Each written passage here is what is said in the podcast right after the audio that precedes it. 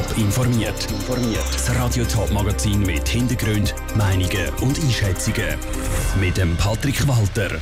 Wie Klimaaktivisten in der ganzen Region trotz dem üblen Wetter auf die Straße sind und wie Winterthur im nächsten Jahr das Jubiläum von der Eingemeindung feiern das sind zwei von den Themen im Top informiert. Die Schweizer Klimastreikbewegung hat sich zurückmelden auf dem politischen Parkett mit einem nationalen Aktionstag mit Dutzenden verschiedenen Aktionen. Auch in der Region haben Aktivisten fürs Klima gelärmt. Joel Erle hat an verschiedenen Orten einen Augenschein genommen.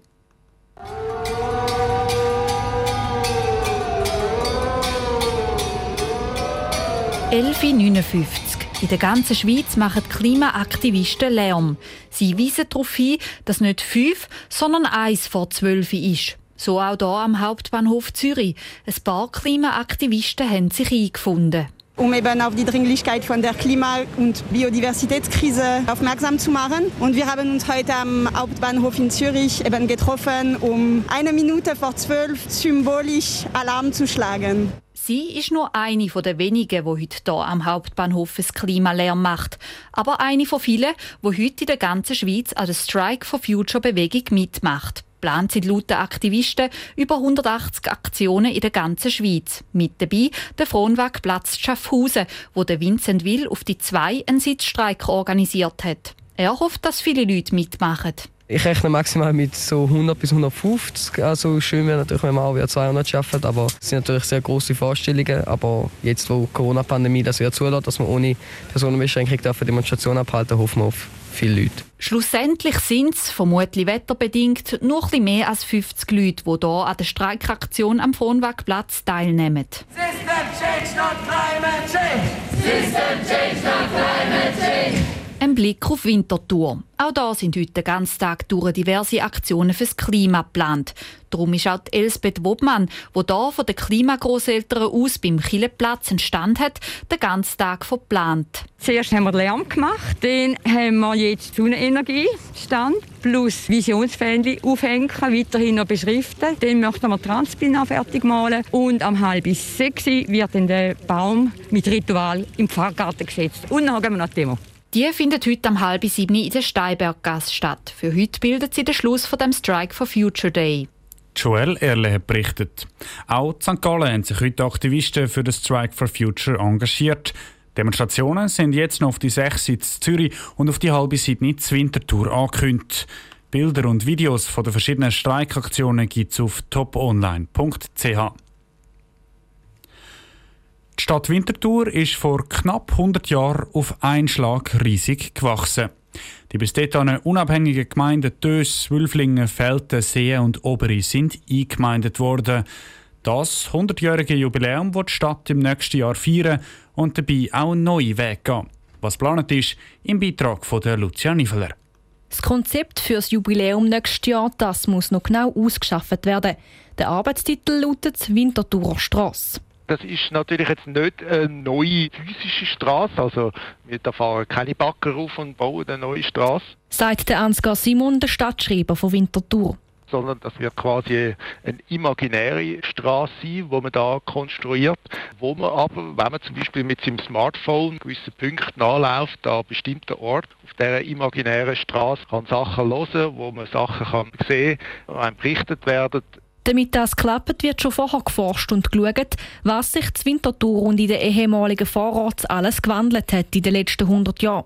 Und das wird dann eben multimedial aufbereitet. Die Eröffnung von dieser Winterthurer Straße ist natürlich der Höhepunkt vom Jubiläumsprojekt. Das Ganze ist aber bewusst dezentral gehalten und eben nicht einfach ein grosses Fest, sagt der Stadtschreiber Ansgar Simon es liegt ein gewisser Reiz drin, oder? Da mal probieren mit einem äh, neuen Ansatz, so ein Jubiläum zu begehen, auch etwas zu schaffen, wo ein bisschen bleibenden Charakter hat. Also das wird nachher auch bleiben, also man wird das auch in Zukunft auch noch können begehen. Wichtig ist für die Stadt auch, dass das ganze Projekt einen partizipativen Charakter hat. Die Winterthurer Quartierbewohner sollen also ihre Ideen können einbringen und beim Jubiläumsfest mitschaffen. Der Beitrag von der Lucia Niffler. Der Stadtrat, der Stadtrat hat für die Projektierung einmal 100.000 Franken gesprochen. Für die Durchführung im nächsten Jahr sind weitere 300.000 Franken budgetiert. Kleider, Ausbildung, Hobby. Das Kind großziehen ist alles andere als gratis. Zur Unterstützung der Familie stehen in der ganzen Schweiz sogenannte Familienzulagen zur Verfügung. Und genau über die muss das Zürcher Stimmvolk am 13. Juni abstimmen. Zur Debatte steht eine Erhöhung der Zulagen. Lara Pecorino hat bei den Parteien angeklopft und einen Überblick zusammengestellt. Alleinerziehende und Familien mit viel Kindern sind oft von Armut betroffen. Von mehr Familienzulagen könnten aber alle Eltern profitieren, heisst aus der Reihe der Befürworter. Und Handlungsbedarf gäbe es schon lange, sagt der EDU-Parteipräsident Hans Egli. Das Kind kostet bis 1500 Franken pro Monat und seit Kinderzulagen eingeführt worden sind, ist der Betrag noch nie angehoben worden. Und wenn man sich vorstellt, was die Wohnungen oder was Krankenkassen, was da Kosten gestiegen sind, dann ist das mehr als nur angebracht, dass wir jetzt den Preis anpassen. Die EDU hat die Initiative lanciert. Sie will, dass die monatlichen Familienzulagen von 200 auf 300 Franken aufgestockt werden. Unterstützt wird sie da dabei vom linken Flügel.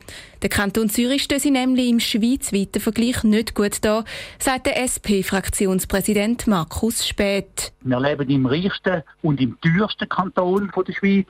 Und von dort her bin ich klar der Meinung, wir sollten nicht hinter Bern, Basel, Stadt und der Romandie zurückstehen, sondern etwa so viel zahlen, wie die auch zahlen. Die Unterstützung der Familie steht auch auf der Agenda der SVP.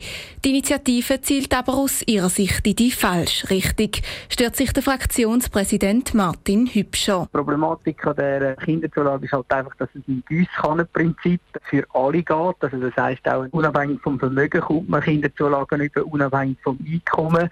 Und das ist halt von dem her nicht ein Ausgleich, der das schafft, die Kinderzulagen, sondern es ist halt eine Verteilung nach dem Gießkannenprinzip. Auch der Zeitpunkt sei alles andere als günstig. Eine Erhöhung der Kinderzulagen sei eine grosse Mehrbelastung fürs Gewerbe.